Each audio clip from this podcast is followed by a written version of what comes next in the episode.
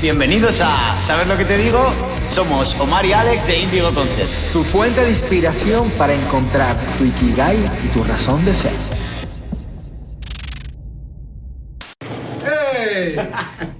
Tío, hoy quiero hablar de la facilidad con la que todo el mundo juzga o prejuzga las cosas. Y te digo por qué. El otro día cuando fuimos al evento del ayuntamiento del Jumatch, ¿vale? Yo tenía pensado, este sitio va a ser súper político, todo correcto, no va a ir nadie, va a ser muy formal. Y de repente nos encontramos con los 600 chavales que querían aquí venir a pedir prácticas. Y la verdad que dije,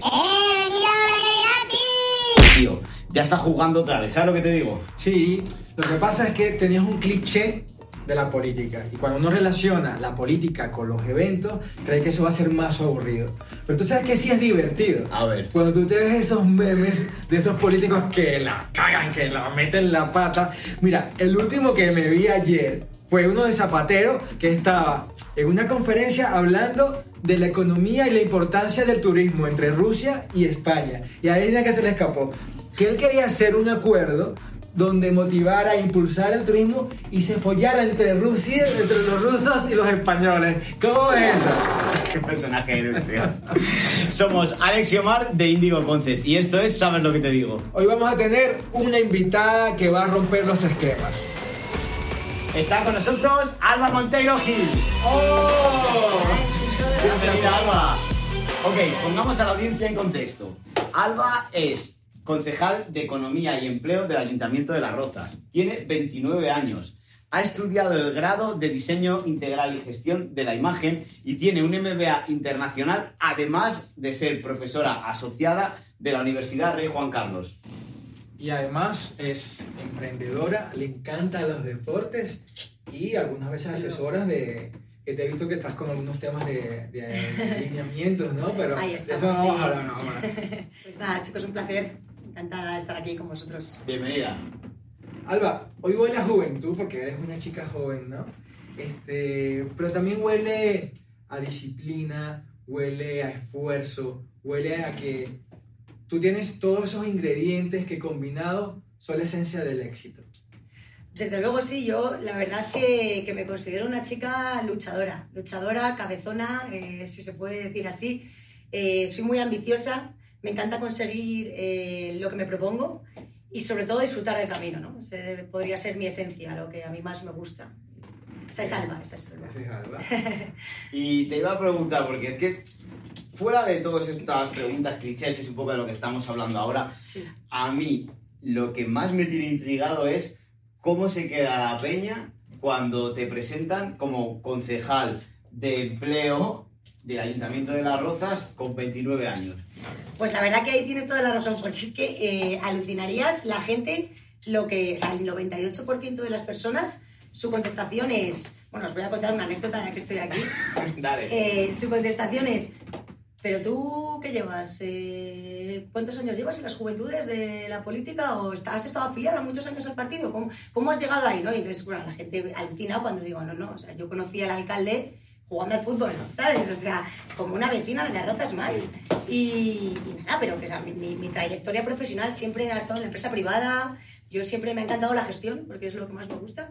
Y, y, pues llego aquí pues, porque el alcalde se fija en mi, en mi perfil profesional y porque pretende conseguir ese tipo de perfiles más apolíticos, yo podría ser un poco antipolítica, eh, para trasladar esa parte de la empresa privada a la administración pública. ¿no? Es- es Alba, y, y no siempre te dicen que estás como conectada, que tuviste ese puesto porque estabas Enchufe, un poco enchufe. ¿no? Completamente, completamente. Y ahí es donde rompes cliché, porque además soy una chica joven, soy, a lo mejor se puede pensar que no tengo suficiente experiencia profesional y, y bueno, la verdad que ahí pues me ha costado bastante romper eh, barreras, como decíais, Sí. clichés y, y demostrar mi valía verdaderamente, ¿no? Como, Claro. como gestora. Mira, acá hacemos una pregunta que es un poco tricky.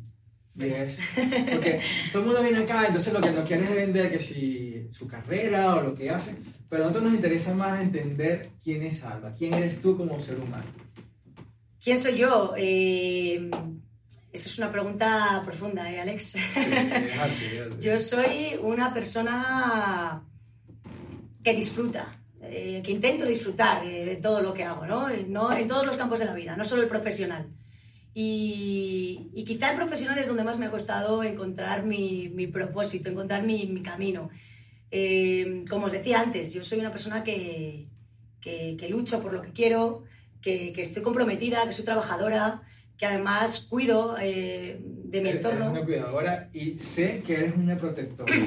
Un momento sí. determinado interactuamos y yo estaba un poco con miedo de una situación y, y realmente me transmitiste y aunque te hice daño en ese momento, ya me, acuerdo, ya. me, me, transmitiste que, que, no, que no te preocupes, que yo estoy aquí para cuidarte, para protegerte y todo va a estar bien. Desde luego, sí, intento. La verdad me sale solo, es vocación de servicio. El, el alcalde siempre nos dice que, que, todo el equipo somos, tenemos vocación de servicio. Yo creo que también has tenido que crearte un poco esa, esa imagen de, de lo que eres, ¿no? Profesional. Y muchas veces, claro, pues está el, la, la idea de romperla para ser tú misma y claro, ahí es un poco donde intentamos ir y me encanta que te estés abriendo tal y como eres.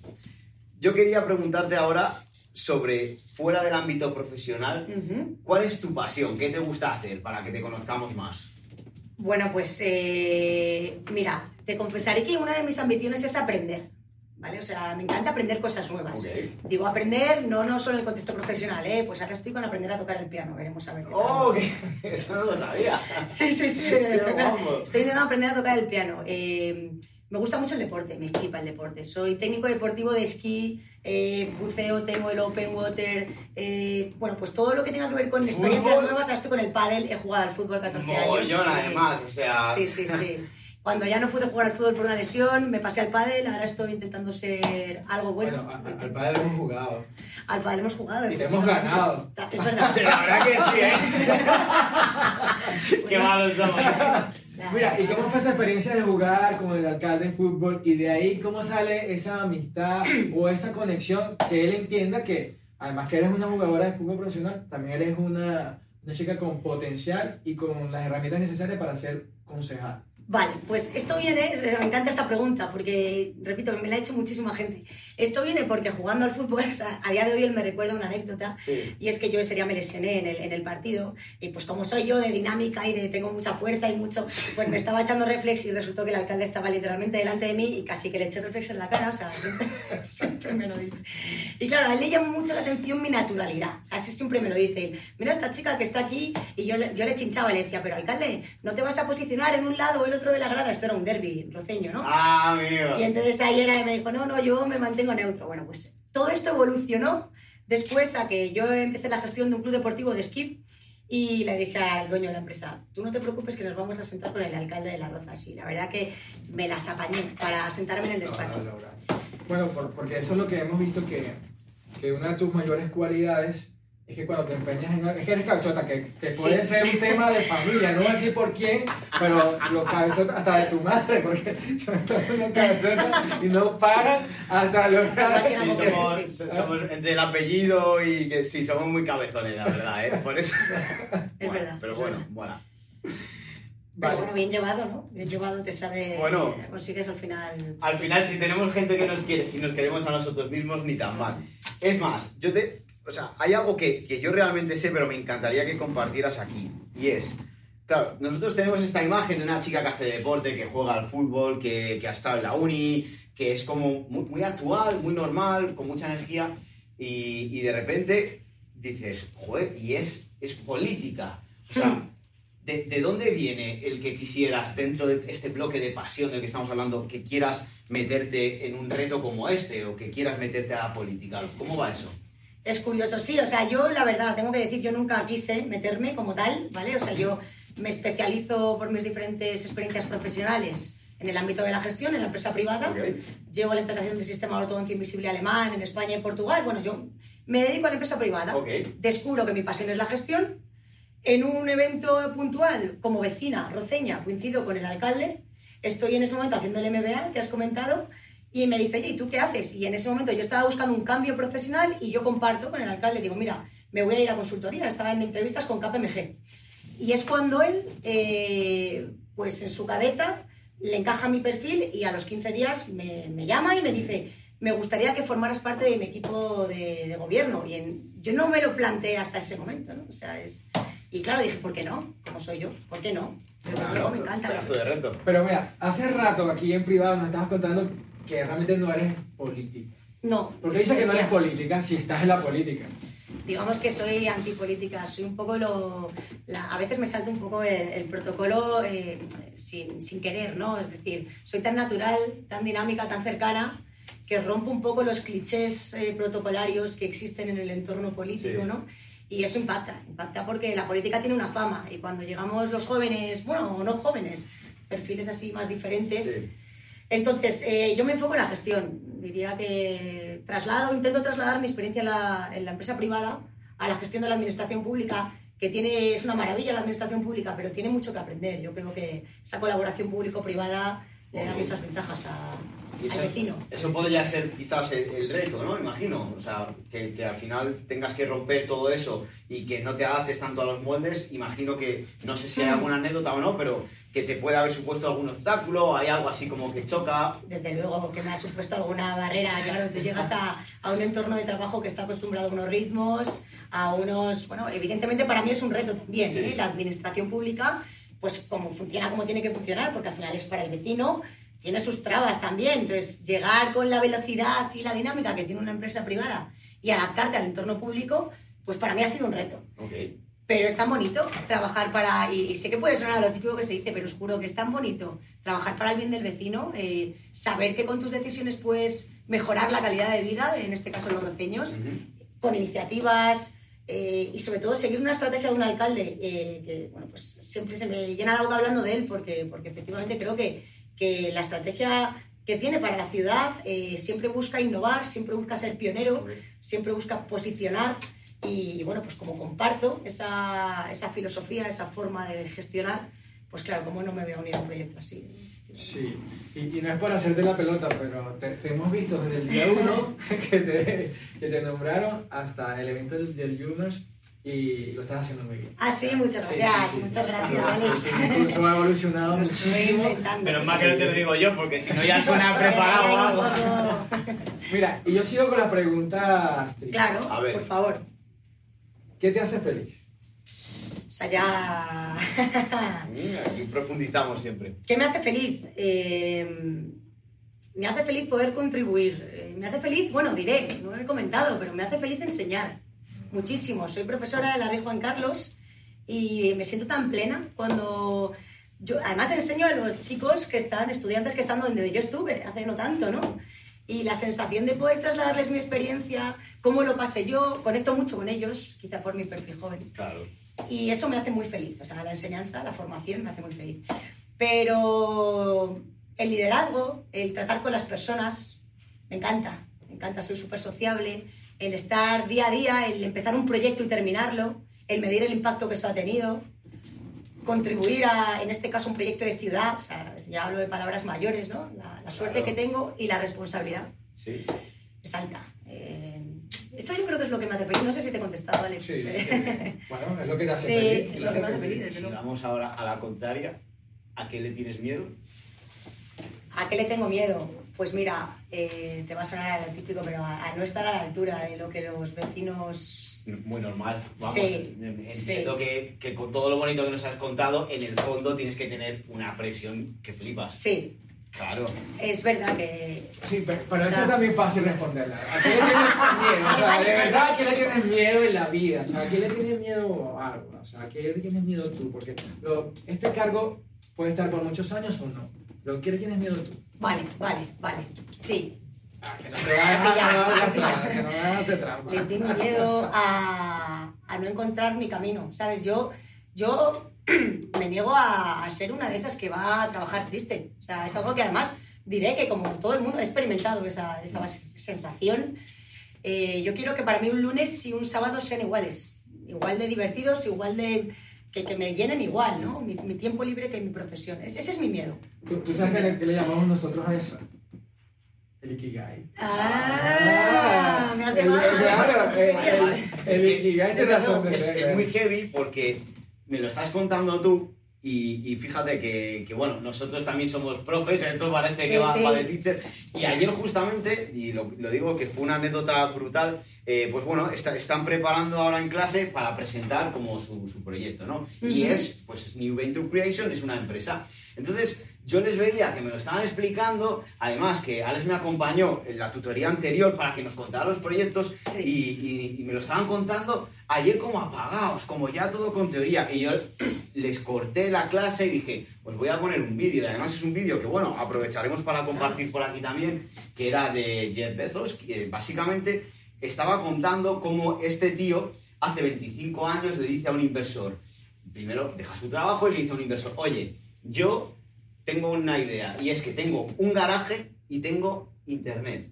Y con eso voy a vender libros online y voy a generar un billón de euros. Y claro, el inversor cuenta en el vídeo que dice, este chaval hace 25 años ni Sí, siquiera sí. existía un, sí, billón. claro. Claro, exactamente.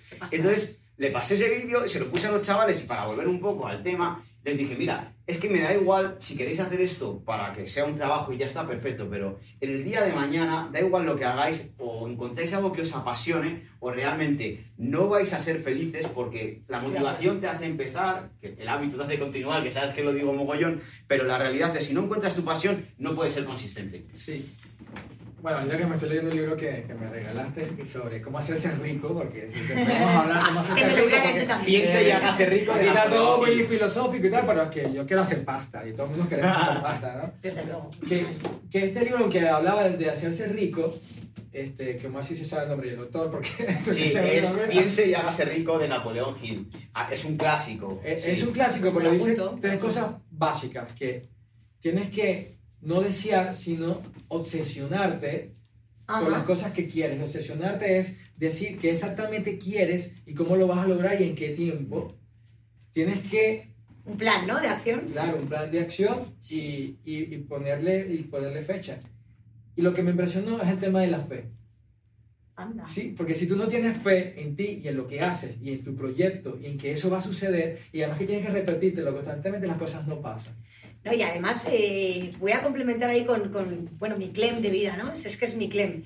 La actitud. Ah, Toma. No, es que es verdad. o sea, Haces un chumate eso sí. flipados, sí. Y además es con lo que intento siempre conectar con, con el vecino, con, con- bueno, es verdad que con el perfil joven sobre todo, ¿no? Que a veces quiere- necesitamos estar, eh, presentar actitud ante las cosas que hacemos, sean las que sean, o sea, es la clave de la vida. Cómo tú enfoques la actitud ante las cosas va a marcar claramente tu resultado. Primero porque le estás lanzando mensajes a tu propio yo. Eso es lo que primero, dices, claro. es sí. primero. Le, estás hablando a tu subconsciente. Tal cual, y además el subconsciente actúa en base al mensaje que tú le estés trasladando. Si yo te estoy contando a ti esto y estoy pensando, "Guau, ya, mira, esto no Sí, va sí, ¿vale? Al final me estoy lanzando mensajes contradictorios a mí misma, ¿no? Entonces, para conseguir un objetivo, siempre lo primero, la actitud. Ok. Siempre. Es- es brutal. Me encanta. Y podría ser, pregunto, que si eso es lo que te lleva a ti a cumplir tu propósito, el transmitir esa actitud. Alucinas, sí, sí, sí. Y además te diré que, que rompe clichés, o sea, rompe clichés. eh, el- el- uno de los, bueno, no sé si es un cliché, pero uno de los comentarios que más recibo es qué ganas tiene esta chica, qué ilusión, qué motivada está. La gente piensa que es porque es el principio, se van a sorprender cuando llevemos, en mi caso, cuatro años, ¿no? Eh, si Que no, no conocen. no se van a dar cuenta de que yo, esta es mi filosofía de vida, o sea, tendré la misma, Eh, la eh, misma eh, es así, entonces, mira, eh, al final lo que nosotros vemos, que es lo que trabajamos, es que estás uniendo tu, tu pasión, que es la gestión, Ujú, ¿sí? Tal cual.